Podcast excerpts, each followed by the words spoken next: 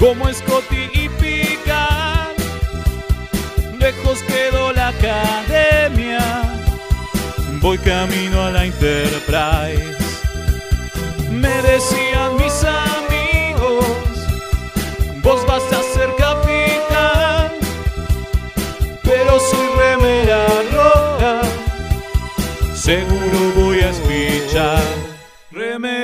Remeras rojas, remeras rojas, con esa facha donde van. Voy con rumbo a nuevos mundos y un vulcano me sigue atrás. Tírale un phaser, tírale un phaser, o ese Klingon lo va a matar. Si le disparan o lo lastiman, el dogma y lo curará. Tengo mi remera roja, voy camino a la Enterprise. La misión es peligrosa, ya me empieza a no gustar. No, no, no, no, no, no. Al final me dio cagazo y no fui a explorar. Me quedé haciendo radio y mandé a Kirk a cagar.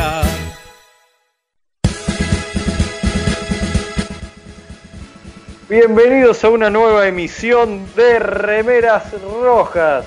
Acá estamos transmitiendo desde el búnker, cada, cada uno en su respectivo búnker. Hoy me toca capitanear a mí, mi nombre es Leonardo Rubio y voy a pasar a presentar a los cadetes que están conmigo como siempre desde sus respectivos búnker como tiene que ser porque estamos respetando la cuarentena loca que nos corresponde. Así que este, presentamos a Alférez Velasco, está del otro lado de Búnker 2. Así es, así es. Hoy no, Muy bien. no tengo que verle sus horribles rostros, lo cual es una Es lo mejora. mejor de, es lo Pero- mejor de toda la cuarentena. Pero es extraño igual. Es Sí, extraño. Y vamos Es a presentar también del otro lado. Solari. Es verdad. Vamos a presentar del otro lado también al Alférez Mael. ¿Cómo le va? Bien, muy bien. Yo también los extraño, lindos. Es verdad, es verdad. Nos extrañamos mucho. Pero es- está bueno para vernos las caras un poco, descansar de las presencias. Y bueno, obviamente estamos transmitiendo desde Mixtape Radio para todo el planeta en cuarentenado, o en su gran mayoría, salvo algunos países que todavía no. Eh, eh, y obviamente nos está operando el Comodoro Pablo, en este caso es el almirante en realidad, el Comodoro es Pablo. Y, y desde redes también está el Alférez King, siempre firme. este, junto Sí, acá atrás mío. Está muy bien, está muy bien. Así que bueno, estamos haciendo una transmisión, sería de emergencia, frente a la situación esta del corona loco que, que nos está, este, bueno, asolando. Otra que los Un virus loco. Sí, esto es peor que los virus locos que vivimos en los capítulos. Esto no es joda, Sí, sí. pero bueno, hay que quedarse en casa, hacer la cuarentena y escuchar eh, Remeras Rojas y todos los programas de Mixtape Radio y todo lo que subimos en los contenidos de YouTube, en, en el canal de Remeras Rojas también. Remeras Locas iba a decir, casi digo Remeras Locas. Sí, que Eh, recuerden que todos los- recuerden que los domingos subimos el viernes de Picard, donde hablamos del capítulo de Picard, o como yo le digo, el Picardías con las remeras rojas. Es un contenido exclusivo de YouTube, ¿eh? así que no lo van a encontrar en otro lugar. En ningún otro lado que no sea Youtube, Exacto. pero bueno, es lo que hay. Exclusivo, inclusive. ¿no? Eh, bueno, y, y abrimos frecuencias, ¿no? Para, para el que Sí, nos no.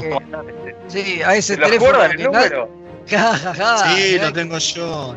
Lo tengo Ah, yo, bien. señor, estoy preparado. Más 54911. 44 77 32 20. Muy bien. Exactamente, exactamente.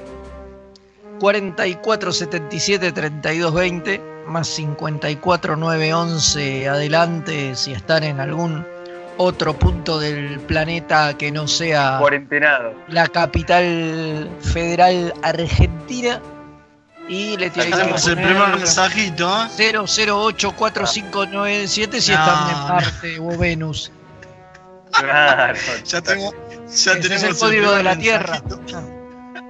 Eh, Ya tenemos bueno, el ahora primer vamos a. La gente, la gente ya nos está escribiendo. De Grosso, los muchachos, dice, un placer poder escucharlos, el señor Tecnoman.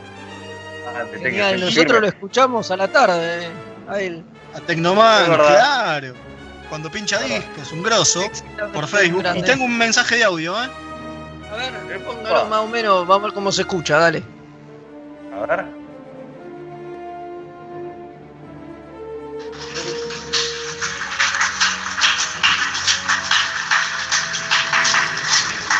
Hay gente que nos está aplaudiendo. No, está, bien, está mandando bueno. un aplauso porque a las 21 horas se está haciendo nuevamente un aplauso. Calculo que por, sí, obviamente por la gente de, de- de salud, ¿no? Sí, pandemia, la gente que está en la trinchera, de los empleados de salud, así que un saludo grande para todos ellos y fuerza que, que esperemos no se venga tan heavy. Acá tengo obviamente- otro, dice, Sí, excelente picardías. Saludos de la teniente comandante Maricel de la NFU Quilmes desde Mar del Plata. Y otro más, saludos queridos remeras rojas. Desde el Skypod abriendo señal de auxilio, el teniente comandante José Luis Calderón, gran abrazo a la lejanía. El virus loco, este virus loco no se vio en ningún capítulo. es verdad. No, es verdad, que es sí. verdad. es Tan verdad. particular esto El que Jorge Coronavirus, no. Es tremendo. Nos lleva a cada uno a estar transmitiendo en nuestros bunkers. Es tremendo. Eh, la verdad que sí. este, Pero bueno, nosotros estamos acá firmes poniéndole la mejor onda, a pesar de estar por ahí un poquito abrumados este, por todo esto, pero acá le ponemos la mejor al. Y obviamente, bueno, obviamente este, de picardías de picar no vamos a hablar porque No. Y hoy el sí programa puede salir cualquier batata, ¿no? Porque no, no nos podemos Ah, ver eso para sí. pasarnos machete, no podemos hacer ninguna Sí, de las cosas que hacemos habitualmente. Puede haber desprolijidades. Claro, Eh, sonidos locos, ¿viste? Porque estamos haciendo desde un canal nuevo para casas. nosotros. Por ahí pasa un gato y te muerde el micrófono. Ah, Se está pasa un atajando. Usted se está atajando, Velasco. Por ahí No, pasa un bueno, bueno, lo guardé al gato, lo guardé. Bueno, ahora vamos a vender Tengo mensajitos, ¿eh? Ah, pa- Bueno, no, lo que quiero agregar respecto a la picardía de picar, que yo estuve hablando con varios amigos, porque, bueno, cuando, cuando abrimos las redes son los viernes y todo para los mensajes, que he encontrado a mucha gente que no, no sé si estuvo muy conforme con el capítulo, eso lo agregamos al, cuando grabamos eso, no, no sabían, pero hay mucha gente que no le gustó tanto esta primera parte del capítulo de temporada. Pero bueno. Mucha, eh, mucha. No, no eh, entiendo por qué. eh, Para mí es un gran capítulo, pero bueno. ¿Le Mirá, acá parece dice- unos mensajitos? Lluvia de Ah, bueno, acá mensajes. nos, nos dicen lluvia de mensajes. Qué bueno. Muchas gracias. Voy, gente. ¿eh? A ver, vamos, vamos. Ahora Empe- programa. Dale, tiremos una catarata de mensajes y después vamos vendiendo el programa. Dale. Dale. Hola a todos, primera vez que los escucho en directo desde Neuquén, no dice el nombre, pero gracias. Buenas noches, remeras rojas, aquí haciendo el aguante como siempre desde la zona neutral Jujuy. En cuarentena los saluda el cadete Marcelo, grosso Marcelo. Grande Y tengo Marcelo. uno más que dice: Buenas noches, remeras rojas. Hoy más que nunca se lo necesita esta cuarentena hace estragos. Saludos desde Seiza, Gulaxel DS. Muy bien. Vamos a dejar estos por ahora. ¿Y le parece ahora sí vendemos el programa, señor Rubio? Sí, sí, me recontra parece. Bueno, hoy tenemos este un, por ejemplo, un viaje que no fue, que es este sobre una película que iba, este, la primera película que iba a ser Star Trek, que no era de Motion Picture, ¿no? ¿Cómo se llamaba? Mael, Se llamaba El Planet of the planeta de los titanes. el planeta de los titanes. Como nosotros, que somos tres titanes, mentira, somos tres boludos. Este, eso por un lado, después este, tenemos, este, bueno, obviamente el capítulo de la semana en la temática de. ¿Cómo es, Pe- ¿Cómo es ese Pedro? ¿Cómo es Fede? Claro. Pedro, mira quién vino. Ahí está.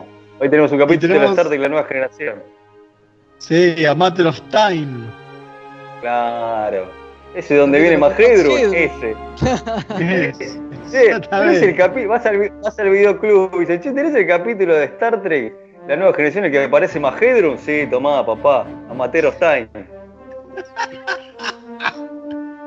Bueno, ya que estamos, aprovechamos para avisar que en la semana posiblemente estemos subiendo también como contenido extra el, el capítulo que, que nos quedó colgado, porque nada, como el lunes pasado no hicimos programa, eh, vamos a tratar de hacer, aprovechando también la cuarentena, viste, generar un poco más de contenido para paliar un poco la cuarentena también y posiblemente, El capítulo de- del abogado, porque ya que quedó colgado.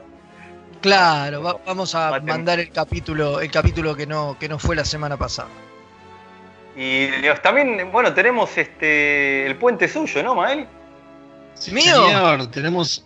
No, del No, señor Ah, Ross. tuyo, tuyo es. Ah, No, tampoco mío, de Tim Ras. ah, bueno. De Tim Ras, ¿Quién es? ¿Quién es Tim Ra? el que hizo de Es un-. Es el, es el, es el Tuvok de, de Voyager que aparte se puso a dirigir capítulos.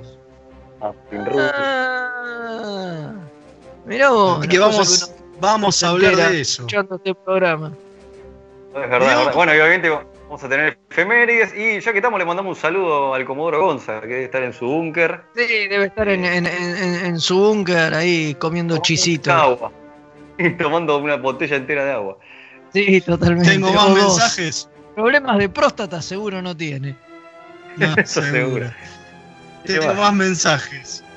Buenas ver, noches, queridos remeras en cuarentenadas y rojas. Hoy más que nunca, larga vida y prosperidad. Reportando desde la USS Synergy, el comandante Páez, un grosso desde Quito, Ecuador. Muchas gracias. Y tengo un audio, vamos a ver qué sale, ¿eh? Audio, a ver. Hola remeras, ¿cómo andan? Qué placer escucharlos muchachos, es un golazo que pueden estar haciendo el programa hoy, aún con el tema de que están haciéndolo por, por, por Skype o algo de eso, igual se súper agradece el esfuerzo que le ponen a ustedes y la gente de Mister Radio, por supuesto. Eh, les mando un gran abrazo, pónganle toda la onda, eh, soy Tecnoman desde el cuadrante Little Horse y bueno, cuídense mucho porque ustedes son remeras rojas. Larga vida y prosperidad para todos. Aguante, aguante, muchas Es gracias, verdad, muchas gracias. boludo. Tenemos que tener cuidado, nosotros somos muy remeras rojas, boludo. Tenemos que Sí, cuidarnos y más que tengo-. Más que Y los viejos. tengo uno más, más que los viejos, totalmente. Y tengo uno Más de Paola Guaraña que dice saludos con los codos, muchachos, que es una genia verdad. que está en la trinchera, ella es médica y está asistiendo, Ah. es a- de los que supuestamente todos salimos a aplaudir a las 9 de la noche, una grosa, Un aplauso Así para ella, muy grande. un aplauso para ella. Este, ahora sí, ¿le parece? Vamos a la primera sección, don Rubio. Me parece, me parece, así que cuando quieran desde estudios centrales.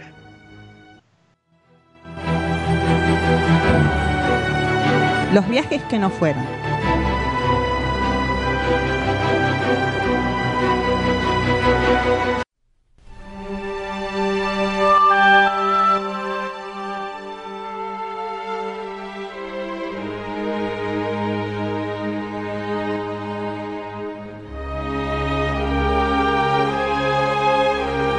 Esto es, es muy Nosotros estamos como complicado. tarados pueden- por ir hablando, ¿viste? Pueden salir puteadas, pueden salir cosas que no se deberían escuchar, fotos de Leonardo desnudo y cosas así. Cosas muy Fede feas. tirándose pedos. Claro, esas Eso cosas pasó horribles. también, sí, sí, sí. Bueno, pero entonces, ¿dó- ¿dónde, ¿dónde estamos? Oriénteme porque estoy perdido. Genial, estamos en Y los viajes que no fueron. Ah, Claro, que íbamos a hablar hablar- del planeta de los titanes, es verdad, ya me había olvidado. Claro. Bueno, los titanes que no somos nosotros porque no somos ningunos titanes, sino otros. Eh, esta que iba a ser la primera película de Star Trek, ¿no? A ver, cuénteme, Velasco.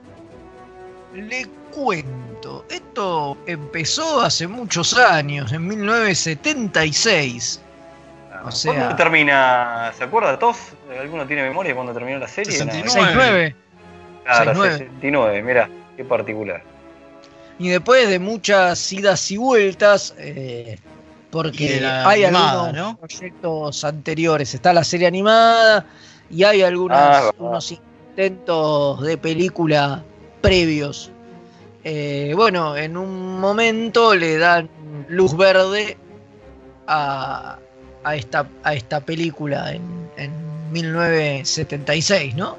Y empieza el tío Jin a hablar con John Poville y, Claro. y empiezan a elucubrar lo que va a ser esta, esta dirección. Ahí en primeros arreglos, para que usted se dé una idea, algunos de los nombres para directores que manejan son Francis Ford Coppola, Steven Spielberg, George Eh. Lucas, Eh, es verdad, es verdad, es verdad. Eh, Sí, bueno, o sea, era está bien, William o sea, Friedkin, no apuntaban mal. ¿no? No apuntaban Sí, no, mal a eh, quienes querían, ¿eh? Una lista que le mandan a Roddenberry, le dicen, che, mirá, me gustaría que sea uno de estos. Por ahí la mayoría Qué, qué, nos van a decir que no, pero capaz que... qué falso Algunos fan, loco. Seguro te van a decir que no. Qué falso fan, loco. Muchos dicen, de esos eran fans de Star Trek y ninguno quiso agarrar. Bueno, y al final en el tema de escribir el guion, ¿no? Cae en manos de dos escritores británicos, que eran Chris Bryant y Alan Scott. ¿No? Sí. Que eran dos tipos que no tenían mucha, mucha experiencia, pero habían hecho un par de películas que a Roddenberry le habían gustado mucho, en otra onda, no, no eran de ciencia ficción ni nada, venían de otro palo totalmente distinto. Y, Pero y eso, nada, este, los común. contrataron igual. eso es ¿Qué? común que pase. Que es común que pase eso, que por ahí no, no tienen que ser del palo de ciencia ficción y simplemente ser buenos directores. Y lo mismo pasó con George Lucas cuando este, contrató a sus directores para hacer la- el Imperio Contraataca y el regreso del Piquete Jedi, que venían Sí. de otro palo. Don't Look Now era la película que ellos venían de hacer. Ahí está. Así que. Nada. Eh, Ese esbozo de guion, eh, había un Kirk desaparecido, ¿no, Fede? Sí, era una idea medio rara, donde iban a un planeta donde supuestamente se habían originado los, los titanes místicos, ¿no? Y, y había Claro, cuando un- hablamos de titanes, cuando hablamos de titanes, hablamos de los titanes Y los de, que- lo de Pérez. de grie- Claro, lo- claro. No, Lo de Wolfman y claro. Pérez. Cyborg y no. No, bueno, los titanes justamente de la mitología griega, ¿no? Exactamente. Ah, Eh, así que bueno, básicamente el te- primer esbozo de guion, la onda era que el planeta estaba siendo como empujado adentro de un agujero negro y el Enterprise va para ayudar y tratar una de... nave. Una nave que era de la Da Vinci o algo así, ¿no? Eh, si no me equivoco, este, para el rescate y ahí es donde se pierde, creo que Kirk, en un principio pasa que tiene reescritura estos guiones. No sé, Fede, Tiene qué una Sí, No, no, no, yo estoy hablando de- de- del original. El original era, se va el Enterprise por ahí y caen en el pasado y le enseñan a los hombres de Cromañón a prender fuego Ah, y qué sé yo. y en- versión, wow, claro. Y en una onda muy a lo Von Daniken, que sé que vos sos fan, Leo. eh, obvio, Y te- no, ya los Eternals, que ahora va a tener película. Claro, te, te cuentan eso, ¿entendés? Que como que, que- que lo- los- el origen de la humanidad y la evolución del hombre se debe a unos astronautas que vienen de del Vale. futuro mismo y en este caso son Kirk y compañía. Lo que pasa es que yo me pierdo. El primer guion, el primer guion, que es este de estos dos, el, eh, lo que tenía era que la idea era que el, la- el Enterprise va a buscar a estos Singonians, que es una raza que los va a ayudar, eh, y los Singonians están en este, en este, en realidad no va a ayudar a los Singonians, va a ayudar a un planeta a sacar gente y de repente se encuentran con los Singonians, que son una raza que son los que eh, fueron los responsables de haber matado y exterminado a los titanes, que eran unos aliens muy poderosos, que de ahí los griegos los sacaron como que eran dioses, ¿no? En el medio de todo eso entran los Klingon, hay medio un bardo, qué sé yo, y al final, para salvar a, a esta, esta gente, es cuando el Enterprise, al final de la película, termina, digamos, entrando en el, en el agujero negro, viaja al, al pasado y le termina enseñando el fuego a, la- a los de Cromañón. Mira, Es el, es el primer, pero te estoy hablando del primer, eh, el primer guion, eh, el primer esbozo del guion. Pasa que el guion empezó a laburarse en el 75, sí, se terminó en el, eh, o sea, recién en el 77 dijeron que no a la película, estuvieron dos años. Recién Eh, en uno, uno, uno, en el reescritura. 76. En el Claro, en 76 mayo del arrancaron. 76, Nueve meses tardaron en, de- en, deci- en bajarles el pulgar. Estuvieron siete hasta que estuvo el primer guion y después dos meses más eh, demoraron en, en decirles que no, que ahí ya estaba haciendo la reescritura a Philip Kaufman, que está. es el era el director. que es que exacto era el que era el que iba a dirigir la película que bueno es entre otras cosas el guionista de eh, los cazadores del arca perdida no la iba a escribir años después de esto no porque esto es 77 y Riders es del 82 pero bueno es la misma persona. Y la Y bueno, reescritura de también, y la también reescritura de Kaufman- Kaufman sí. Ah, También Kaufman es conocido por Rising Sun, por la invasión de los. Este, ¿Cómo es? The Invasion of the Body Snatchers, no sé cómo se dijo acá en, en Argentina. los Y por la. Eso, usurpadores de cuerpos. Y por la insoportable levedad del ser, el del libro de Milan Claro. Kundera. Sí, claro exactamente sí, sí. Sí, yo Bueno, tengo un dato él- para agregar. él había laburado. Sí. Sí. No, iba a decir A que él había bueno. laburado con Nimoy justamente en Body Snatchers, en la remake. Claro, la Totalmente. del 78. La de Esa, Sutherland. esa misma. Fam- el famoso GIF ese con la cara esa que te da un miedo de Donald Sutherland salud, Ah. señalando así, con, bueno, ese- esa, Esa, película esa. Que, está, que está Leonardo Nimoy. Exactamente. No, yo el dato que iba a agregar es que esta película contó con los diseños de Ralph McQuarrie, corríjame ustedes chicos. si dije McQuarrie. bien, que es el, McQuarrie, claro, que es el que hizo los diseños de Star Wars. O sea, prácticamente eh, de- George Lucas lo contrata a este señor para poder Al mismo vender tiempo Star Wars es esto. ¿eh? Claro. Y bueno, y Lu- Lucas sea- este, contrató a este señor, a McQuarrie, para poder vender la película porque necesitaba venderlo visualmente para mostrarse a los ejecutivos. Eh, así que este, si no hubiera sido por McQuarrie, yo creo que Star Wars no se vería como se ve y este tipo hace el diseño de una nueva Enterprise y varios este, escenarios que iba a tener la película, ¿no? Claro, y esto es más o menos en la misma época, porque vos pensás que la película se cancela y se suspende la producción y todo un poquito antes de que, de que se estrene justamente Star Wars. Y cuando se estrena Star Wars y es el éxito que es, le dan eh, luz verde al siguiente proyecto que era fase 2, del cual ya hablamos en su momento. Pero, o sea que el laburo. Sí, de- dos semanas de antes. de- exacto, el laburo de Macquarie eh, en Star Wars es casi en paralelo a, a este laburo que hace loco, en ¿eh? Porque en, en octubre del 76 lo contratan a Macquarie para eh, empezar a laburar en los diseños de, de los titanes. Y no sé si, y Lucas por ahí lo había contratado unos meses antes, un año antes, Sí, digo, no sí, creo ahí que nomás, antes. Eh, Es lo- lo, interesante, era nadie. Claro, lo interesante de esto es que hay un diseño de una nueva Enterprise y que ese diseño después es el que termina usándose muchísimo tiempo después para que sea la Discovery. El que tiene el Claro. triangulito. Claro, Sí. Ese diseño de nave es la Discovery hoy por hoy, que hoy conocemos. Eso ahora la Y podemos muchos de, compartir Claro. en las redes. Claro. Y, este, y muchos de los diseños de como donde, bueno, la estación espacial y cosas, después se terminaron usando para Star Trek 3. Así que se rescató el diseño de este maestro. Yo lo admiro mucho, es un capo que, bueno, ya no está con nosotros, es un espectro como Obi-Wan. Eh, este Macquarie, pero es una bestia. se el fundió, se fundió con, el- con la fuerza. Claro. una, una bizarreada es que el guion de Kaufman, ¿no? Que es al Sí. que le va, eh, que es al que le bajan el pulgar en realidad, ¿no? Porque cuando no les gusta el tratamiento de. O sea, el guion de, de Brian y Scott. eh, eh, ellos se van porque estaban medio podridos, porque en realidad lo que dicen es que entre el tratamiento y el guion había metido mano tanta gente que no se parecía un carajo. Entonces, Sí, el que más. el sí, estudio y- el un que más eh, sí, sí. No, lo que pasa es que el que más también hinchaba las pelotas ahí era el tío Jin. Digo, el tío Jin Obvio, no aceptaba siempre. ciertas cosas, como siempre. Digo, recordemos que en esta época era la época en donde eh, en las convenciones, cuando esto se dijo en, la- en una convención que iba a haber una película y se habló de que iba a estar, obviamente lo dijo Gene Roddenberry, ¿no? Que, que estaba en tratamiento una película, qué sé yo. La gente empezó a enloquecer, porque era claro, era la vuelta de Star Trek. Y pensemos que en esta época las convenciones estaban a full.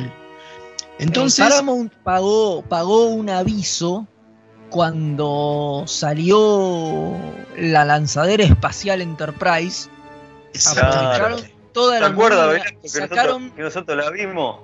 claro, y, y pusieron un aviso de una página en el diario diciendo, así como el Enterprise eh, va a llegar al espacio, eh, va a haber dos Enterprise en el espacio porque vuelve Star Trek y no Ah, sé qué, y gastaron un montón de guita como, sí, sí, como un año antes, esto fue en el 76, anunciando que se iba a empezar a producir aprovechar una película y nada, eso generó una conmoción terrible y después quedó en la nada, obviamente. No, pasa que, Aclaremos que con pasa que lo pensemos. Vimos eso, eh, perdón, eh, que lo vimos no en ese momento en el 77, también que somos unos viejos chotos, sino que lo vimos Pero no para tanto. De por, de por ir al portaavión ese que lo tenía, el Intrepid que estaba ahí, la lanzadera Enterprise, el transbordador. Claro, el tema, el tema lo que iba es que eh, Roddenberry se había comido, como habíamos dicho varias veces en, en estos, en estos momentos, se había comido la idea de eh, Star Trek es mío, yo soy el padre de la ciencia ficción, y todo lo que escribían Bryant y Scott, eh, el tipo lo tenía que revisar. Y cuando lo revisaba le dejaba un montón de anotaciones y qué sé yo, y, y ese ida y vuelta hizo que primero los chabones empezaran a hincharse las pelotas. Porque de última no era el que tenía el, final, digamos, la palabra final, el tío Jim. El que tenía la palabra final era la productora, era Paramount. Entonces lo escuchaban, pero hasta ahí nomás. Hasta que empezó a hinchar más y empezó a meter otra gente. Ahí es cuando empezó Gene Roddenberry a hablar con gente de Paramount para que otros miren el laburo que estaban haciendo Brian Scott. Y eso hizo que también ahí es donde, como contaba Fede, de repente había como ocho manos en un tratamiento, ni siquiera era un guion guion, ¿se entiende? Sí, sí, sí, era un quilombo. Bueno, y ahí es cuando ellos se van a la mierda y viene Kaufman Claro. Y empieza a- y hace su reescritura del guion. Pero lo que Kaufman quería era muy bizarro porque quería un duelo entre Spock, o sea, Nimoy, y un Klingon que él quería que fuera Toshiro Mifune. Ah, sí, es verdad. Maravilloso. Lo había leído ese dato, Entonces la película gira en torno a eso, al conflicto entre estos dos tipos que confrontan y qué sé yo, y bueno, eran Nimoy, que del cual eh, Kaufman era muy fan, de hecho un par de años después lo llama para laburar La en Actors, como dijimos recién. Claro. Y bueno, ahí, quedaba. Mifune, que- que- Queda claro que el tipo era fan. que en ese momento estaba gozo. Y dice, el tipo mismo dice, es una película que posiblemente los fans iban a odiar, pero iba a quedar como un hito de la ciencia ficción, que es lo que yo tenía ganas de hacer. Yo quería hacer una película de ciencia ficción que fuera importante para la ciencia ficción y mucho Star Trek no me importaba, era la excusa. Eh, Ah, o sea, al Eh. no le importaba nada. Sí, a No, tal obviamente. punto, a tal punto que el personaje, terminó de el escribir. personaje, no, pero por lo menos en lo que está escrito, que eso sí se sabe, eh, el personaje de Kirk eh, desaparecía al toque. O sea, estaba al principio, se metía en el, seguía manteniendo esta cosa de que se iba por un agujero negro eh, y desaparecía.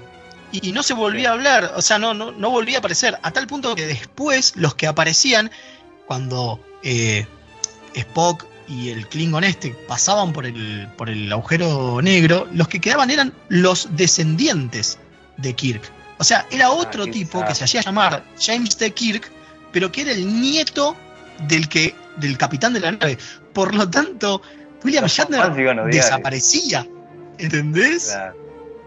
Era como Sí, que no, desaparecía porque no- él no quería, no, no le importaba, a él lo que le importaba era Nimoy y Mifune tratando de hacer un duelo actoral. Nada que ver. Claro, claro, Kirk no le importaba para nada, totalmente. No, no, no, no hubiera funcado eso. Los fans se hubieran No, no, yo creo que, que se lo, que se lo hubieran bochado. Igual el chabón no, no lo terminó de escribir este guion porque cuando iba por la mitad, eh, Paramount cancela la, la, sí. la producción de la película. Dice, che, esto ya se estiró demasiado. Ya fue. Star Wars ya salió. o sea, Bueno, ya sabemos que bueno. se va a estrenar. Llegamos tarde. No, buenas noches. Listo, ya no nos interesa. Y ahí Kaufman, bueno, nada, eh, frena y Mando cagada. lo, de- lo deja, lo deja por la mitad y jamás se terminó. Y, esta- y todas estas ideas además cayeron en la nada porque nada de esto se, se retomó en ninguna película posterior ni, ni un carajo. O sea, lo único que se de- salvó fueron los diseños de, de Ralph. Claro, Claro. Es, lo, es lo único, lo único que se conservó, pero todo lo que era el guion y qué sé yo, de todo esto no, no se conservó nada y bueno, y ninguna de estas personas volvió a estar involucrada en los proyectos Muy loco, posteriores. ¿eh? Porque después se, se volcó todo a fase 2 Claro. y bueno, y, de ahí película. surgió de, de Motion Picture como, bueno, eso ya, ya lo hablamos en Es varias, en varias oportunidades. Eh, sí, una ¿Te u- parece otra, que, que estamos en condiciones de ir a la tanda? Y estamos casi. Yo quería Tengo decir como- que ot- otra curiosidad que tiene esto, A ver, si, hay agregue. algún, si hay algún mensaje podemos podemos Sí, sí, leerlo. sí. Ya tengo, pero diga, diga la, la curiosidad. Tire la pastillita. Eh, sí, me, me lo olvidé porque estoy. Eh, tiene que to- usted tiene que la tomar la pastillita, la fosfobita. Pero la puta. Bueno, tengo otros mensajes, ¿les parece? Dele, dele, lea, lea, lea. Ah, Sí, sí, sí. A ver. Hola, remeras rojas, ¿cómo andan? Muchos saludos desde acá, desde Trelew Shop, les habla Pablo. Y la verdad que para el último capítulo de las reseñas de los viernes, tendrían que aprovechar y pónganle el final explicado de picar, cosas así. Vieron que esos videos tienen un montón de, de- de vistas y son compartidos así porque se ve que las nuevas generaciones precisan que, les- que les expliquen los finales a veces. Eh, así que bueno, muchos saludos, está saliendo espectacular. Y bueno, esperemos Bueno, que Picar gracias. se acomode un poco en el último capítulo. Y tengo, Bueno. tengo uno más, vamos a ver qué. Mira, yo no los estoy escuchando, pueden, pueden terminar saliendo cualquier cosa, ¿eh? Decir que por ahora todos se controlaron. Vamos a ver qué viene ahora. ¿Cómo le va? Tengo dos preguntitas. ¿No le parece ahora como que Picar era mejor largarla toda de una, verla toda de un tirón? Porque no tiene capítulos autoconclusivos. Y la otra, eh, ¿los Poliflox garcharon cuando estuvieron en cuarentena? Qué buena pregunta. ¿Eh? Qué buena pregunta. No sé. La de la última no tengo ni idea, maestro. Me No, mató, ¿eh? Puede ser, eh, puede ser. Todo, todo es posible. Y, y picar, me- sí, obviamente se va a apreciar mucho mejor verla toda de, de tirón, de un tirón, pero bueno. eh, por ahora vienen fetas. Sí, no, y principalmente pues sabemos que eso es parte de lo que quiere de lo que quiere CBS para tener durante todo el año algo al aire de, de Star Trek, ¿no? Digo, Claro, habíamos- obviamente, de, pero- de principio pero se sí. sabía que era eso. Pero sí, para Pero mí se hubiera carnaval. disfrutado mucho más de un tirón, sin dudas. Está casi concebida para para el ser vista de esa pa- para ser Claro, vista de esa totalmente. manera, pero pero nada, bueno, salió salió de la otra y, y no está Y- mal y- tampoco. no está mal, es verdad. Bueno, ahora sí estamos en condiciones de meter la, la tanda, así que este, después de la tanda eh, volvemos con este remeras rojas de, de nuestros bunkers. Así que este, Vamos. adelante, almirante.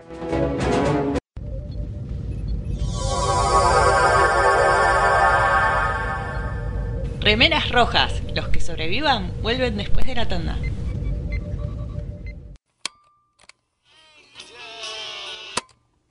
Estás escuchando Mixtape Radio. Drama. En sus últimos momentos de agonía, lo único que César atinó a hacer fue taparse la cara con la toga para mantener de la poca modestia que ya le podía quedar. Humano. Y sí. Me resulta más sorprendente la narrativa que crea el analista, ya sea económico o político, que tiene que ir inventándose una historia al mismo tiempo que pasan los hechos.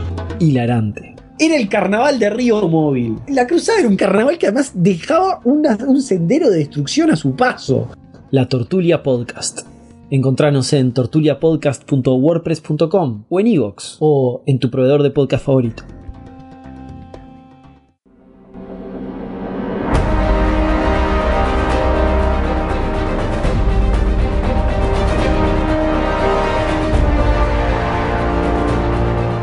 Luz, música, acción. Un recorrido sonoro por las mejores bandas de sonido de las mejores películas. Todos los domingos a las 19 horas, solo por Mixtape Radio.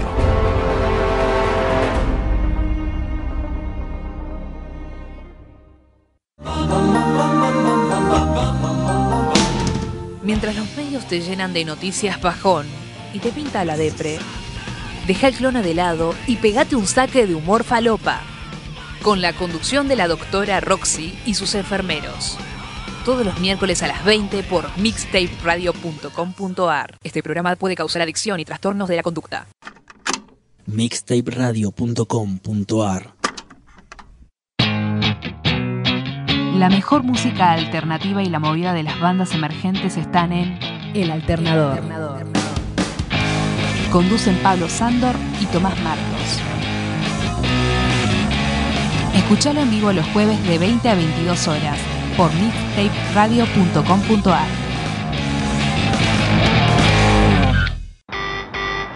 Nueve Paneles es un sitio dedicado a deconstruir la historieta. Reseñas, informes y podcasts dedicados al medio. El podcast de nueve paneles. Hermandad condenada. 60 años después. Eventorama. Gen mutante. Distinguida competencia. Búscanos en 9paneles.com, también en Facebook e Instagram. Los miércoles de 18 a 19 horas, Punto de Fuga Radio. Un magazín semanal con novedades del espacio multicultural Punto de Fuga. Cartelera, noticias curiosas, entrevistas y más. Si te gusta la cultura descontracturada, sumate los miércoles a las 18 horas, acá en mixtaperadio.com.ar. Todavía no aprendimos a rebobinar el internet. Mixtape Radio.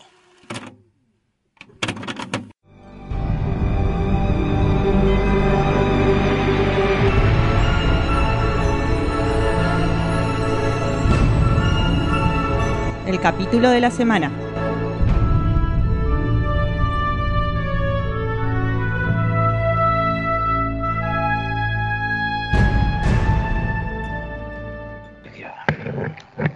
Ya, está bien, ya está, boludo. Nada, la para que si se me jodió el micrófono se me caga. ¡Aire!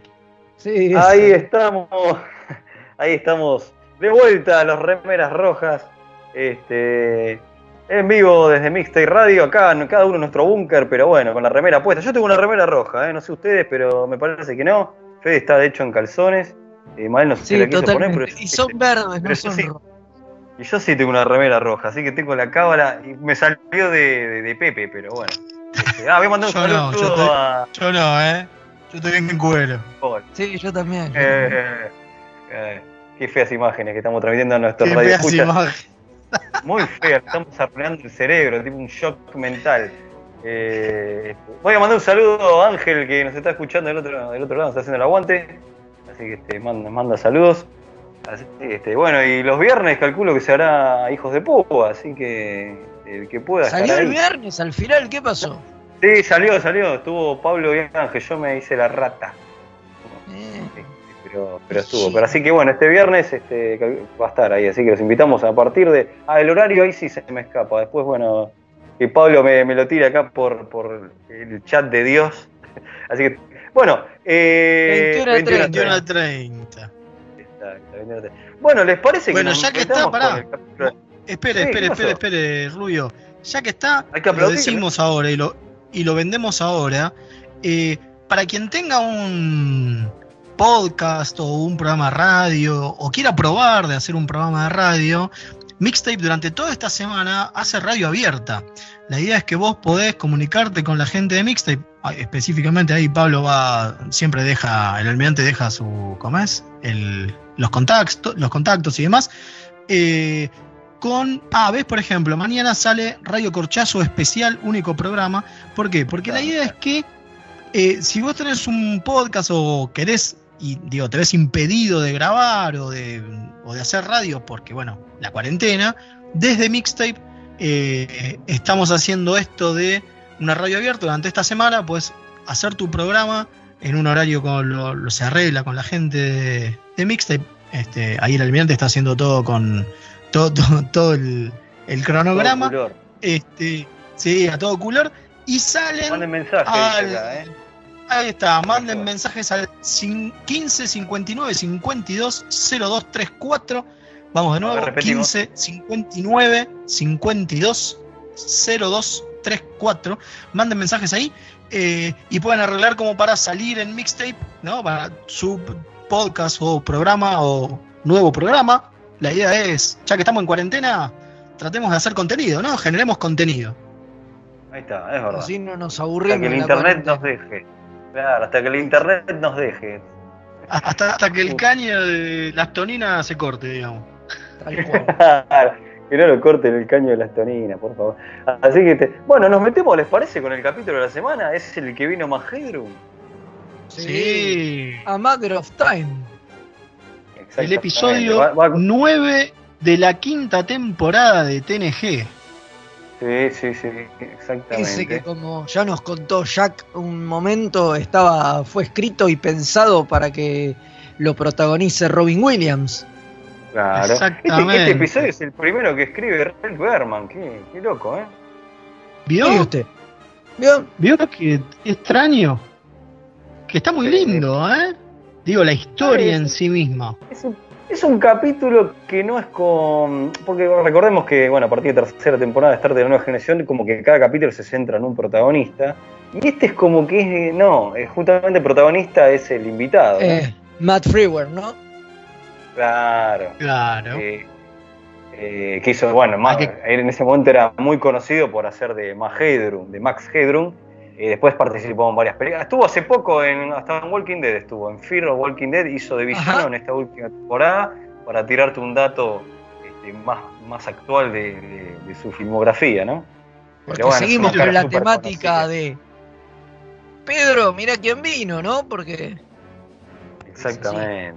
Donde Sí, la idea es que son villanos. Villanos, digo. Invitados importantes que ya fueran importantes, ¿no? Claro, Claro, o sea, un actor que ya tenía carrera y aparece en Star Trek. Bueno, pero ¿de qué la va? A ver, cuéntenos, Rubio, ¿de qué la va el capítulo? ¿Se acuerda? Sí, sí, sí. Tomé fofobita y me acuerdo. Eh, ¿De qué le va el capítulo? Bueno, resulta que se encuentran, este, aparece una nave, o sea, hay un, como un conducto, este, o algo, una alteración temporal, así, aparece una nave. ¿Y quién aparece? Un, un profesor que ahora se me escapa el nombre, de Runfin Fanfin, ¿cómo era? Ramunce.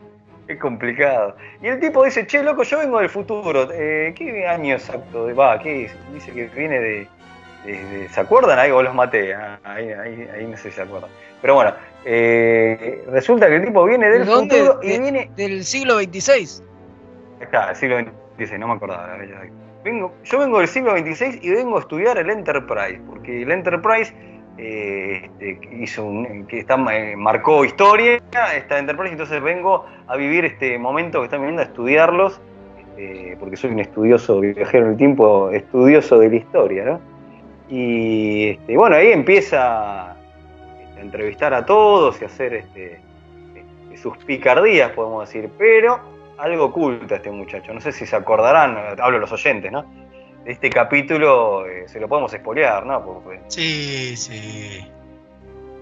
resulta Obviamente que este el muchacho, tipo bueno, no es, no es, del, sí, no es sí, del- nomás. del- del siglo XVI. Claro, no, no, no, no. Es no, un no, tránfuga. Es del Es siglo un chantún. XXII. Claro, alto chantún. Y el tipo se robó la máquina del tiempo y viajó al futuro, ¿para qué? Para robar tecnología y llevársela a su tiempo. Claro, porque es un es una especie de inventor de cuarta y dice, me llevo un Claro. montón de boludeces que me afané, las patento y me hago millonario en poco tiempo. Igual, para mí, este capítulo lo que tiene, no sé si a ustedes les pasó lo mismo en esta Diga, revisión, que el final es como muy polémico. Sí, estuve leyendo algunas Porque críticas con respecto. Alteran la línea temporal, o sea, si ustedes lo piensan, meten en cana a un chabón del pasado sin dejarlo volver a su tiempo. Es Perdón, verdad. la Lo que nave pasa es que vuelve. no querían dejarlo volver con la nave.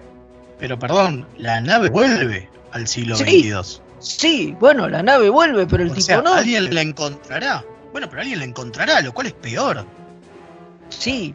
No, Bueno, por ahí tenemos que suerte la de que- encuentra, de que- cal- capaz, capaz que la encuentra su, su propietario, ¿no? Porque recuerden que esta nave era de, justamente de un historiador del siglo XXVI que viaja al siglo XXII y este chabón le hace una manganeta y se la afana. O sea que podemos suponer que la nave al volver vuelve a, a su dueño original, pero. Ponele. Pero igual, No, pero igual que al tipo lo la- deje preso.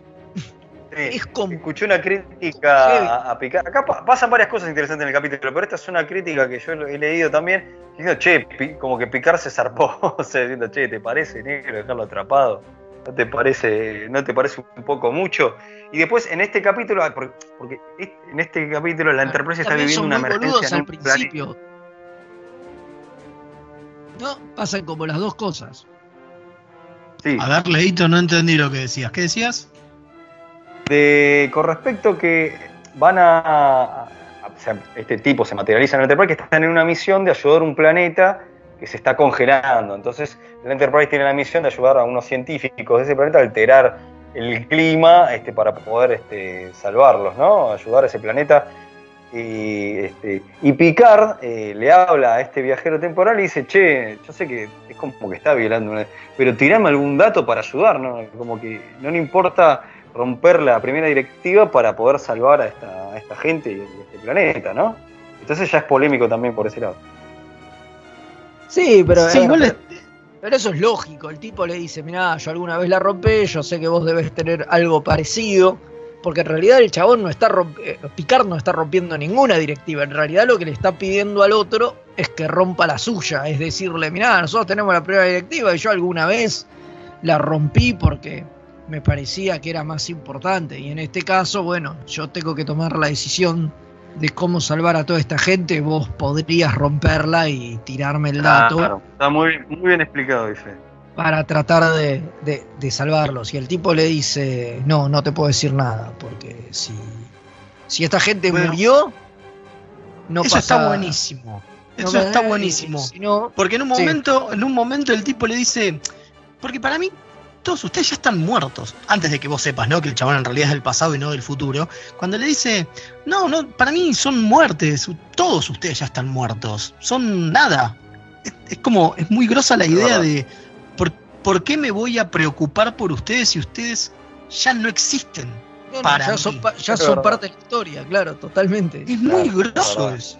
Son parte de la historia, yo Sí, solamente vengo a contemplar a ver cómo fueron los hechos, no, eh, no a ayudar ni a modificarla ni, ni, ni, ni un carajo. Igual es como un capítulo que tiene bastantes cosas cuestionables. Digo, también la boludez de que lo aceptan al tipo, le creen de una. Demasiado rápido.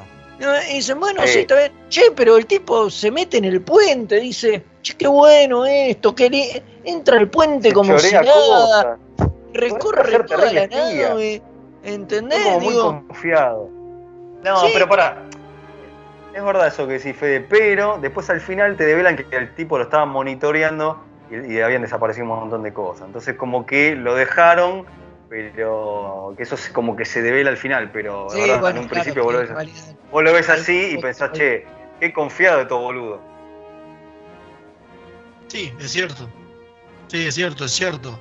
Principalmente porque es como que todos están como muy, a ver, como muy contentos de poder tener un, un historiador del futuro, ¿no? Es verdad. Salvo Claro. quizás este, la doctora que en un momento le empieza a preguntar y el chabón dice, no, no te puedo contar.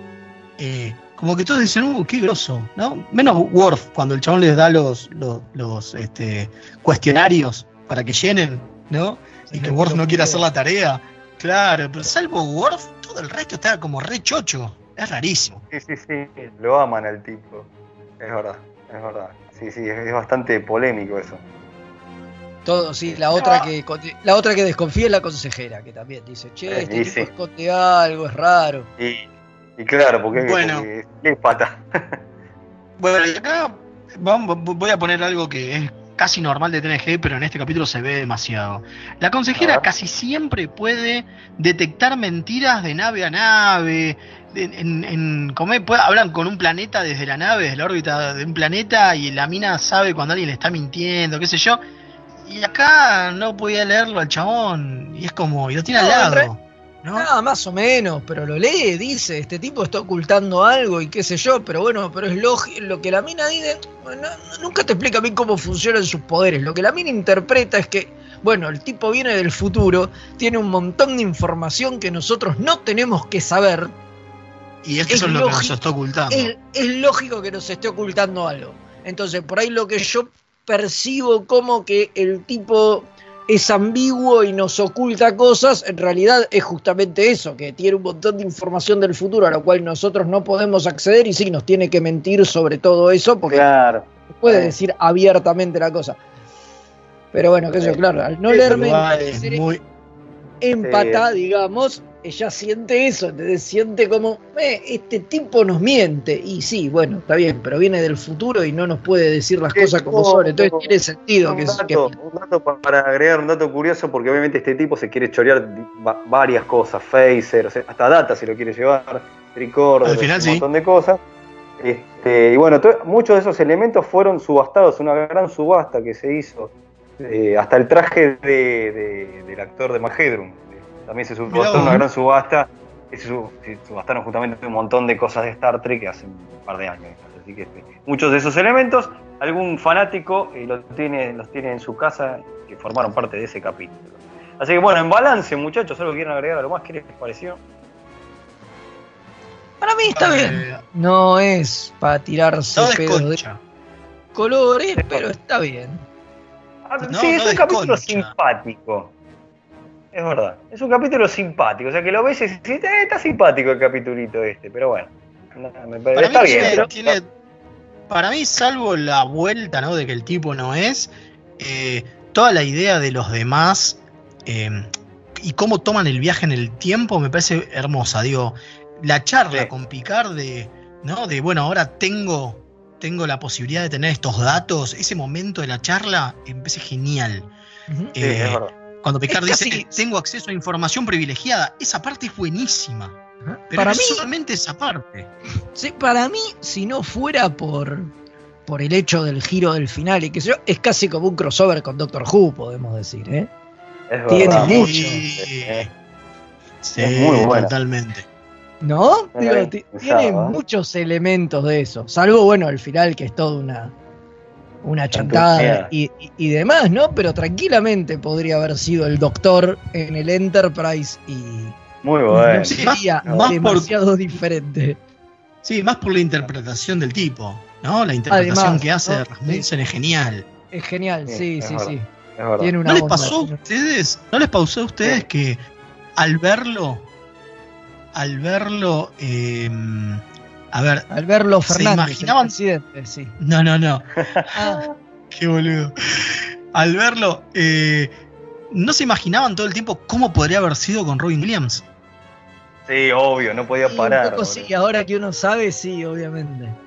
Yo desde Sí, que lo supe, lo miro totalmente distinto el personaje. Todo mal con Fewer, porque es un gran actor, la verdad que lo hace re bien. Pero me mató, ¿eh? Me mató. Sí, sí, después de haber enterado que hubiera sido él. Ah, ese es un dato. ¿Por qué no estuvo el querido? No lo dijimos y ya cerramos con esto.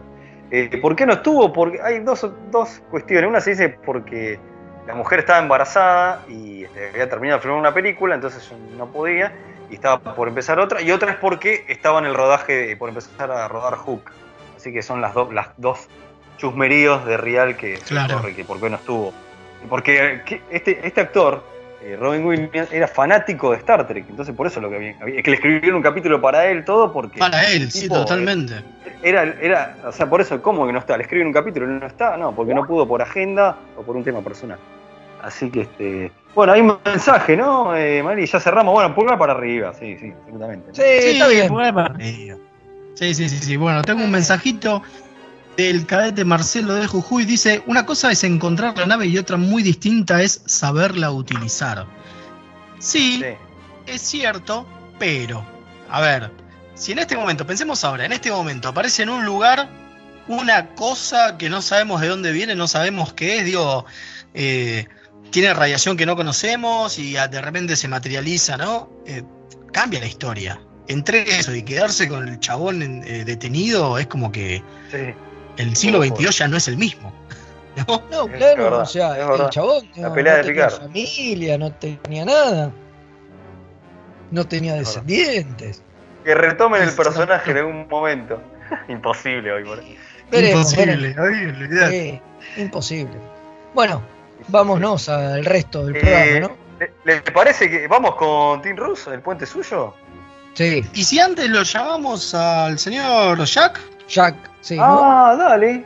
dale. Tenemos un datito con- de la semana, ¿le parece? A ver, la, dale la pastillita de Jack y después con el puente suyo.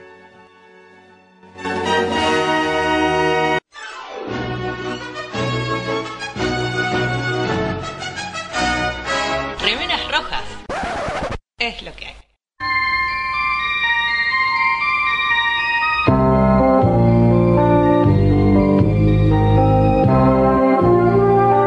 Christopher Lloyd, el memorable Doc Brown de la saga Volver al Futuro, fue el comandante Klingon Krush en Star Trek 3, La búsqueda de Spock.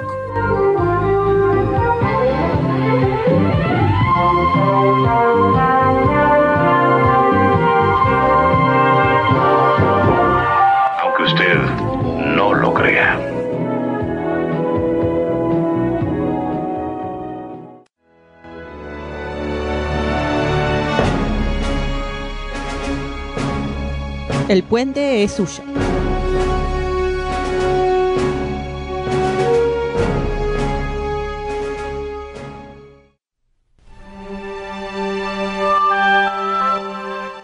Y aquí estamos de vuelta, ya este, en el último bloque que nos queda de especial remera roja de los bunkers de cada uno. Eh, así que bueno, nos vamos a meter con el puente suyo de, de Team Rus. Eh, che, qué loco, ¿no? Para, yo voy a hacer una un paréntesis entre. Ahora metemos con el, director, este, con Team Rus y, su puente, o sea, como director. Eh, che, ya nos queda un capítulo de Picard, ¿eh? ya está, ya termina, así que obviamente, por favor, este, eh, los viernes de Picar comenten y después escuchen nuestros locos, locos comentarios. Lamentablemente la proyección, por cuestiones que nos superan, no va a ser, pero, este, pero bueno, en un momento quizás hacemos algo y ahí juntemos todos a verlo igual. yo. Un maratón, Algo. un maratón. Yo tengo muchas ganas de que Maratonear. lo tiro acá al aire. De, sí, sí, sí, de armar un, un maratón de Picard y pasamos los 10 capítulos. 10 Y a la horas non-stop. y a la mierda. Para el que quiera, ¿no? Obviamente no le voy a exigir a. Sí, Hacemos un cuarto intermedio para ir al baño. Sí. Claro, y después Y meter. le damos O vendemos parejo, ¿sí? pañales al o vendemos pañales a la entrada. También, Sí, también.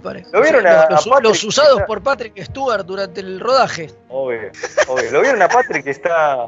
Me imagino que Patrick estará en su búnker, está este, leyendo. Eh, mensajes, sí. Sí, sí, está aburrido y está grabando mensaje de Jake, está muy bien. Bueno, ¿les parece que nos metemos con Team Rus? Sí, vamos rápido. Dale. Cualquier hora. Dale. Como dijimos, Tim Ross, la idea es que vamos a hablar de él como director, no como su carrera actoral. Y como director empezó en el capítulo 23 de la temporada 4 de Voyager, el que mira. para nosotros, lo hemos dicho en su momento, era el capítulo del Mirror Mirror de Voyager, ¿se acuerdan? Sí, sí, sí, sí, gran capítulo. gran capítulo que se llama Living Witness, el capítulo en que eh, el doctor es- de repente se despierta en un futuro y te muestran toda una historia de una Voyager que machaca gente y qué sé yo, y que- como que él quedó en ese museo. Eh, bueno, ese es su primer trabajo. Y es parte de, de la escuelita Berman, ¿no, Fede? Sí, claro que sí, por supuesto. Es uno de los que hizo la escuelita con, con Rick Berman, hizo todo el camino para, Rick. para dirigir. La idea era que, era que dirija algún episodio más, pero bueno, las condiciones no. no. se, no se dieron al final y terminó, quedó solo en eso. Eh, lo cual es loco porque después se dedicó bastante, hizo bastantes cortos en el medio y bastantes cosas. Digo, sí, sí, es más. hizo mucho. Sí, Estamos hizo hablando mucho. de, de- Perdón que mal que te interrumpa. Estamos hablando de Tim Rus, el, el- el actor que hace de tubo en Bochacher, ¿no? En Voyager. Para aquel que. Sí, sí, sí, la claro. palmera. En la sexta temporada era que iba a dirigir otro episodio. No, no Ah, se sabe. En la sexta iba a volver a mojar, pero no, le bajaron el pulgar. Sí, lo cual de nuevo, porque ese capítulo es un gran capítulo, está muy bien, ¿no? El Living. Witness. Lo loco es que recién, eh, tres años después, él vuelve a dirigir eh, una- un solo episodio de una serie que se llama The Heartbreak Café, pero después hace bocha de cosas, tiene más de 40 créditos. en, Sí. como director Ah, estamos hablando, ¿eh? Entre cortos, entre cortos y, y películas. Eh, a ver, el tipo obviamente hizo, hizo un montón de cosas. Eh, estoy viendo que me dicen que se cayó la señal. Vamos a probar ahora. ¿eh? Le Estoy Ah, preguntando mira. al aire a- me- eh, al Comodoro. Sí, a, a mí también me mandaron un mensaje que se cayó. Nos- no, nos- no nos quieren dejar remerear. Claro. A ver, No vamos a ver. Mixed, a ver qué dice. No, no dice No, nada. acá, acá desde, que- desde el chat de, de- el chat de Dios del almirante que nos habla acá en Skype dice que no. Este, de- bueno, mando un saludo a Claudio desde Perú, que sí, ya también, no sé si le está escuchando porque se le había caído la conexión, pero bueno, quizá en alguna parte Es que la internet anda loca. mal eh, Claro, en en todo el mundo y cayendo. por ahí, Claro, porque sí. estamos todos, está todo el mundo con, este, con internet, justamente. Exactamente. Sí, sí, sí, es más, acabo, acabo de chequear y está todo bien. Así que bueno, les contaba. Em, Sí. Recién en el año 2002 hizo algo que, a ver, que tiene que ver con Star Trek. Y después fue como que medio hizo su carrera o con cosas que tuvieran que ver con Star Trek o con gente que laburó con él, ¿no? Entonces, eh, el primer corto que hace, que es de 2003, se llama Roddenberry on Patrol, ¿no? Roddenberry en patrulla, que es una comedia, un corto en tono comedia, sobre eh, Roddenberry, o sea, Jim Roddenberry tratando de llegar a eh, escribir el- el- la idea de Star Trek, ¿no? Ah, Pero lo más loco, sí, lo más loco es que después, en el año 2007, hace su primera, a ver, su primer fanfilm posta a posta de Star Trek, que es una gran película, que es Star Trek of Gods and Men, Star Trek de dioses Sí. y hombres. Ah, mira, me Es una dijeron, película- me, me dijeron que de eso por- vamos a hablar en un par de semanas, pero Es ¿A usted le parece? me dijeron, me dijeron, Exactamente. Me Sí, sí, sí. O sea que no anticipemos demasiado. No anticipamos Claro. mucho, pero sí vamos a decir que entre los que laburan con él, a los que dirige, digamos, está Walter Koenig, Michelle Nichols, Alan Rook, Warren Gang, eh, Ah, pará. obviamente hace- Un montón. obviamente está el Tim Russ haciendo de Tuvok, está Che Masterson, está Ethan Phillips, está Sir Rock Lofton, o sea, bocha de gente, llamó un montón de gente para hacer esto, que se hizo a través de... Sí. Es que no que se hizo a través que- de... bueno. No, dale, dale, Fede. Dígalo, Digo, dígalo. le- le iba a decir que eh, no nos olvidemos que Tim Russ eh, trabajó en prácticamente todas las series de Star Trek. Digo, más allá de que su, su- su protagonismo fue con Tuvok, digamos, él siempre jode y decía que laburó con cuatro capitanes y medio. Claro. Bueno, que, eh, Estuvo con William Shatner, con Patrick Stewart, con Avery Brooks, con Kate Mulgrew y con Genevieve Bujold, ¿no? Que es la que iba a ser de eh, Janeway. Eh, Janeway. en el Janeway piloto. antes. Exactamente, Claro. porque él trabajó en. Fue mojando en todas las series. Bueno, está en, en las películas también. Digo, o sea, él, él trabajó mucho antes Por tanto, de quedaron los el contactos. papel de Tuvok. Exactamente. Le quedaron los contactos. Y eso hizo que, aparte de. A ver, que sea uno de los, de los fanfilms con más gente eh, del, del palo, digamos, ¿no? De Star Trek. Que ya, como dijimos, como dijo Fede, como adelantó, en unas semanas vamos a hablar justamente de Gods and Men, of Gods and Men.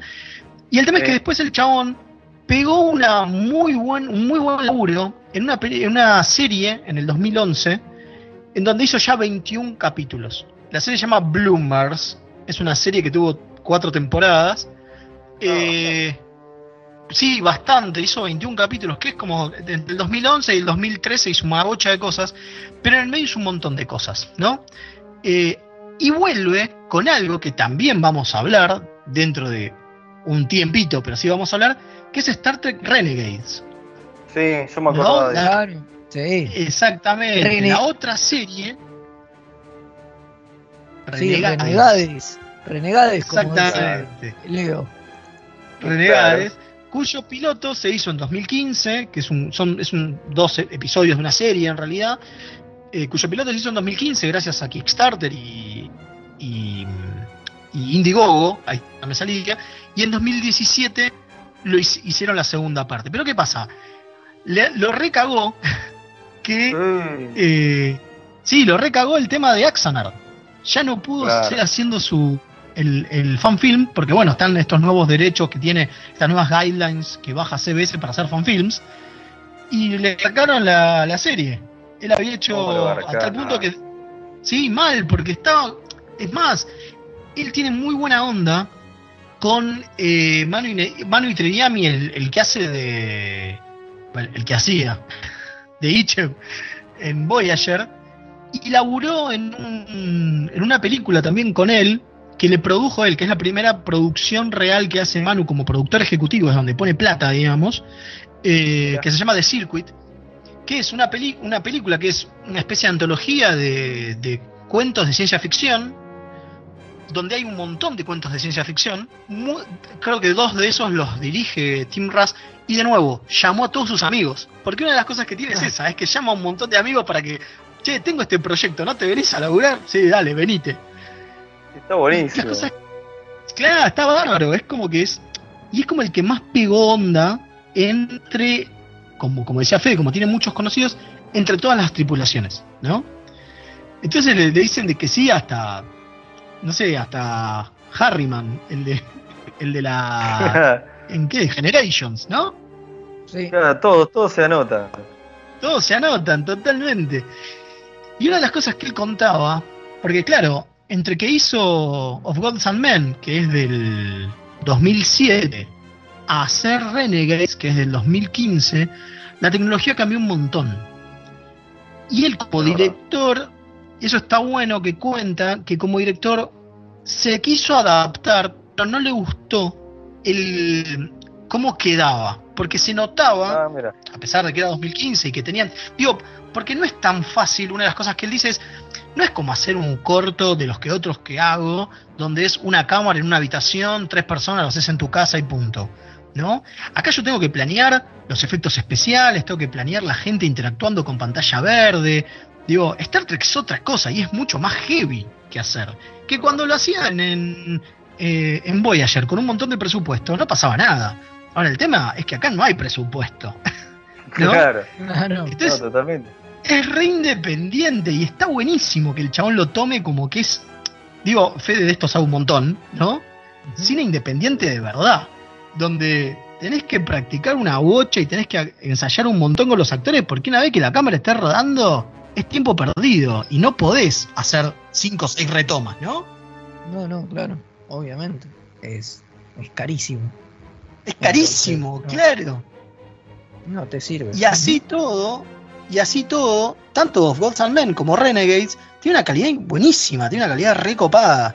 Y eso es que el chabón es un enfermo eh, de la imagen a tal punto que no utiliza cámaras nuevas, sino que utiliza la que a él le gusta y después retoca en coso, en- en- con la que se Ah, siente cómodo mirá. y, y después retoca en, prospo- en postpro.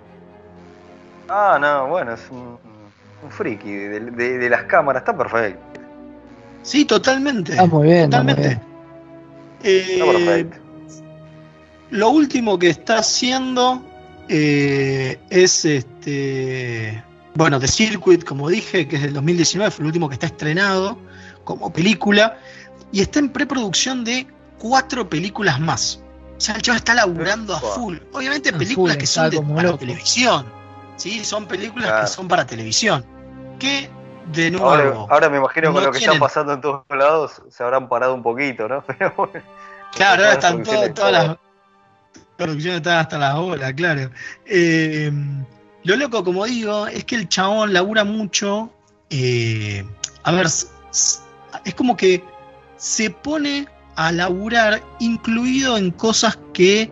A ver, es como que el tipo se dio cuenta que, si bien esto es más para cuando hablemos de él y su carrera, ¿no? De él como, como actor, él se define como, como director. ¿Se acuerdan que cuando hablamos de esta gente, eh, ¿quién fue? De Belana Torres, cuando dirigió el primer, el Sí. puente suyo que hicimos, Sí. y de, y de Robbie McNeil, Duncan Ajá. McNeil, que ellos se ven Sí. como directores, no como actores ya.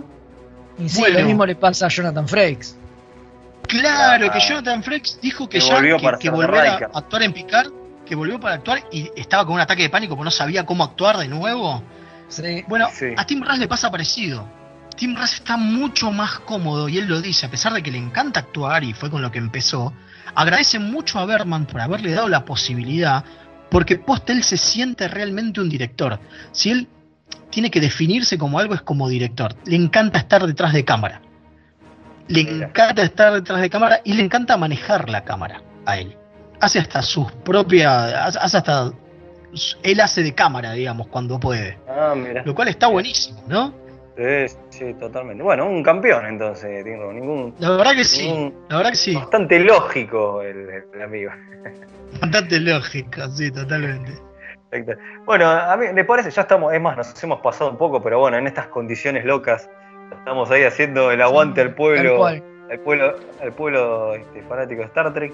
Eh, este, y me parece que nos vamos a las efemérides para ir cerrando este, Sí, este episodio de remeras eh, eh, desde cada uno de nuestros búnker, ¿no? Pero bueno, vamos Así a es. hacer así que les parece. Nos vamos a las efemérides. ¿Cómo no?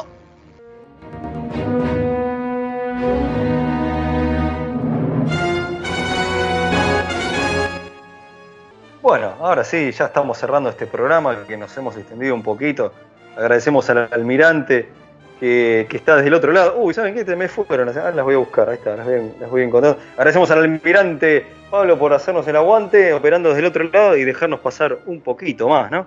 Así que, bueno, arrancamos con las efemérides, ¿les parece, compañeros? Dele, dele, yo arranco un 18 de Sí. marzo, pero de pasa? 1950, hace unos cuantos años ya, nace J.G. Hetzler, que aparte Bueno, de ser el, el gran Martok, hizo de cinco personajes más, tanto en DC9, Voyager y Enterprise, donde hizo del gran abogado Klingon Kolos en el episodio Judgment del que hablamos en nuestro mes de la ley y el orden, ¿se acuerdan? Sí, Eh, gran, ese era- gran capítulo. Bueno, ese era Martok, era el mismo actor. Maestre. Este Maestro. maestro. Bueno, el mismo día me toca a mí, o sea, el mismo día del mismo año, o sea, que tienen la misma edad, nace el enorme, el incomparable, el maravilloso Brad Dourif, que en Star Trek hizo del betazoide Lone Suder en Voyager, pero que también trabajó en otras grandes franquicias nerdas como Babylon 5, Duna, Lord of the Rings, X-Files o Alien, y también fue la voz del espeluznante Chucky, gran, gran actor el que yo realmente amo mucho. Es un maestro, yo me saco la gorra. Mientras, mientras, Genio. Maestro, me saco- mientras este, ahora se viene mi efeméride, pero me manda un saludo, nos manda un saludo a todos, Rini, que nos está escuchando, dice que está muy bueno el programa y qué bueno que, que pudimos salir, así que le mandamos un saludo. Aguante. Eh, bueno, 19, aguante, 19 de marzo, cambiamos de día, nace un maestro, para muchos lo queremos, eh, nace Connor. Triner, nu- nuestro amado Charles Strip Tucker III de Enterprise, y uno de los actores con los que nos encantaría totalmente tomarnos una birra o algo más fuerte. Con Fede fue algo que nos quedó pendiente, pero bueno, por lo Sí, menos es el estuvimos a loco cinco, a cinco minutos de pedirle de tomar una birra, pero no. estaba ahí no nomás, se- eh. No se estaba, dio, no se dio. estaba Sí, con sí. un par de, de- de- de copas encima, ¿eh? Eh, Sí, sí, la eh, idea, pero bueno, ¿no? nos, sac- nos sacamos una fotito igual, así que este, o sea, no de Querusa, sino la foto oficial, pero bueno. Continuamos, Mailito, ¿no? Viene usted. Sí, vengo yo. En 1990, también un 19 de marzo, se estrena Sins of the Father, el episodio de TNG donde vemos por primera vez a Quonos, el mundo Klingon, cuando a Worf lo llaman para enjuiciar a su casa y Picard tiene- termina Sí. siendo su Chadich. ¿Se acuerdan? Eh, más, Gran apare- capítulo. aparece, en- gran- aparece en Picard, te muestran una escena de ese capítulo. Exactamente. El, no- el noticioso de la, de, bueno, de la Tierra, de la Federación. Eh, voy yo, 20 de marzo, cambiamos de día. 1959 nace Brian Brophy, no sé si lo pronuncié bien, el primer actor que interpretó al especialista en cibernética Bruce Maddox en el episodio de A la medida de un hombre, ese donde le hacen el juicio a, a Data, de, de Star Trek La Nueva Generación, y que esperamos ver en Picard, pero no pasó. Eh, hubo otro actor que No lo pasó. interpretó, porque eh, creo que está retirado, haciendo otra cosa, el muchacho que no iba a venir. Hace teatro, Brian Brophy. No se iba a aprender a hacer esa parte por. Bueno, ya lo hemos hablado en su momento. El Pedrito. 21 de marzo, otro día, En 1985 nace Sonequa Martin Green, la protagonista de Discovery, Michael Burman, esa Oh, que a la gente le gusta odian. hablar mal, muchos odian. Y que también estuvo en Es Dead. 85. Sí. Es una nena. Y él, sí, Estuvo, estuvo en. Este, En realidad nosotros estuvo somos en- unos viejos chotos. Obvio. Eso Estuvo en la Comic Con, eh, cuando estuvo en la Comic Con acá en Argentina, ella, cuando seguramente se habrá enterado de que quedó para Star Trek. Yo la vi, Sí, lo la dijo, vi lo de- dijo. Lo dijo, Yo la eh, a vi- ella le, le avisaron que quedó cuando estaba acá en Argentina, sí. Y que obviamente Yo no estaba- pudo decir nada. No, eh, al, di- al día siguiente se hizo pública la noticia. O sea, ella estuvo ese fin de semana, ella se enteró acá. enteró acá y el lunes salió la noticia. Sí. Otro digo. chumberío de los que a nadie le importa. Este, cuando me fui a sacar la foto con Mark Singer, el, el grosso de B, eh, la, la vi ahí cerca este, y parecía muy copada. Así que, este, bueno, por más que la, muchos la odien como Burman, eh, ella parece ser una mina muy agradable. Eh, Sí, y bueno, aparte, eh, ya que estábamos a ver, vamos a ver la Sí. noticia. Va, en realidad la, la publicó ella en su Instagram. Está esperando un hijo. epa, Está bueno, embarazada, sí. ¿De Leo? la segunda de. No, de Leo. Que más Ah. quisiera Leo.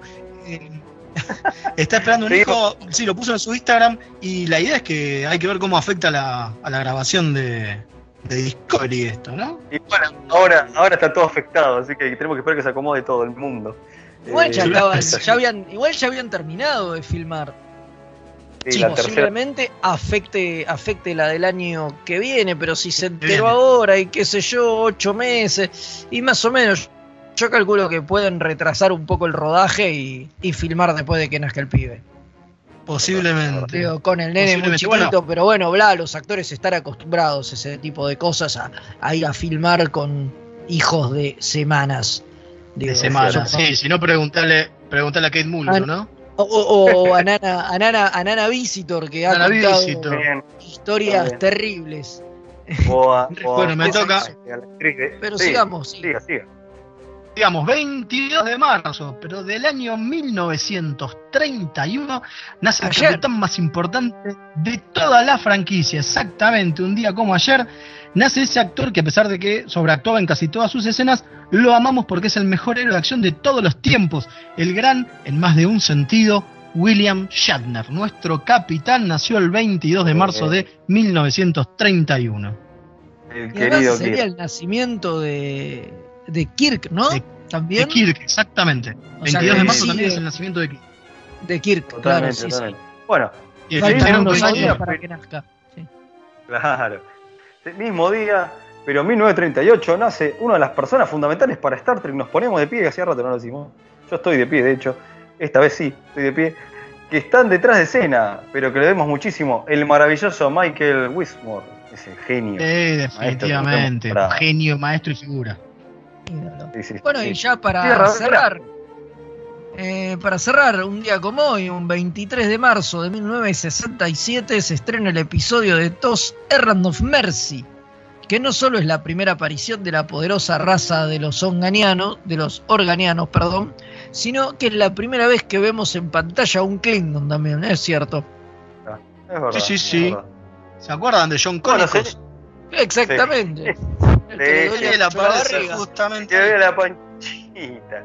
Le Bueno, nuevamente vamos a agradecerle le la panchita, vamos a agradecerle a- al almirante Pablo por hacernos el aguante que no hemos pasado un montón, pero bueno, me parece que las circunstancias hoy ameritaban, estamos todos encerrados como locos en cuarentenados y por lo menos nos divertimos un poco haciendo radio y tirándole la buena onda de, de Star Trek para todos en todas partes del mundo. Hay muchísimo que estamos en la misma, Nos ¿no? escuchan. Esperando un que montón de gente no- nos escucha. Estamos muy contentos, ahora. muchas gracias, es verdad. Sí, es verdad, hay un montón sí. de escuchas. ¿eh?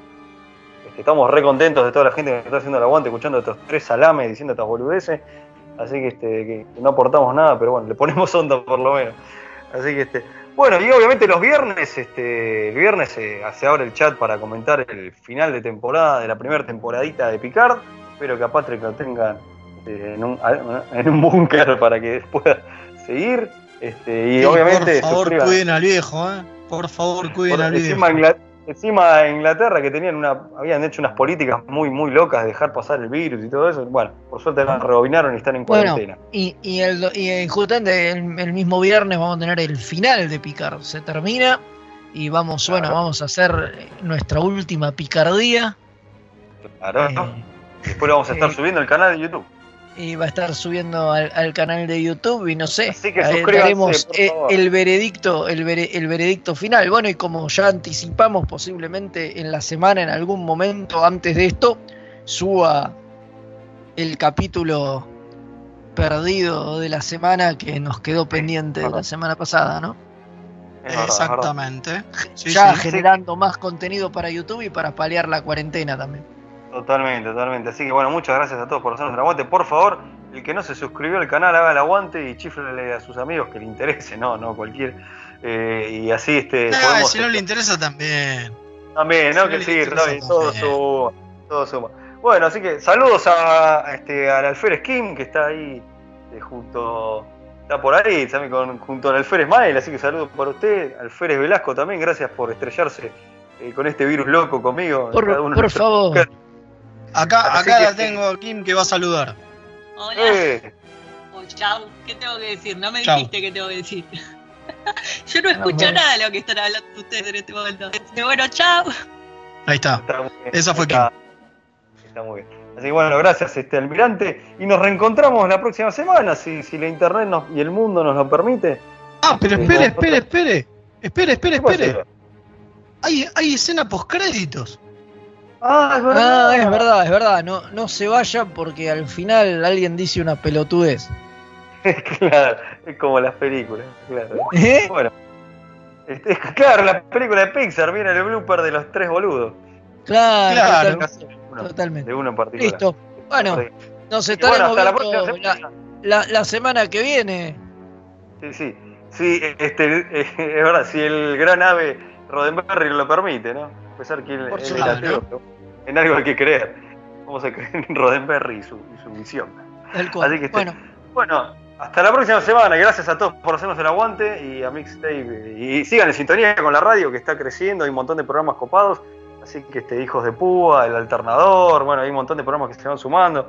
Desde la quinta dimensión, qué pesadas y todo, toda la familia. Ah, Quilla, mi amigo Ángel. Esa es su magia quisera y todos los demás. Así que este, amigo nuestro. Así que este, bueno, eh, nos estamos. Energice, Scotty, y, y nos vemos. Dale, chao. Chao.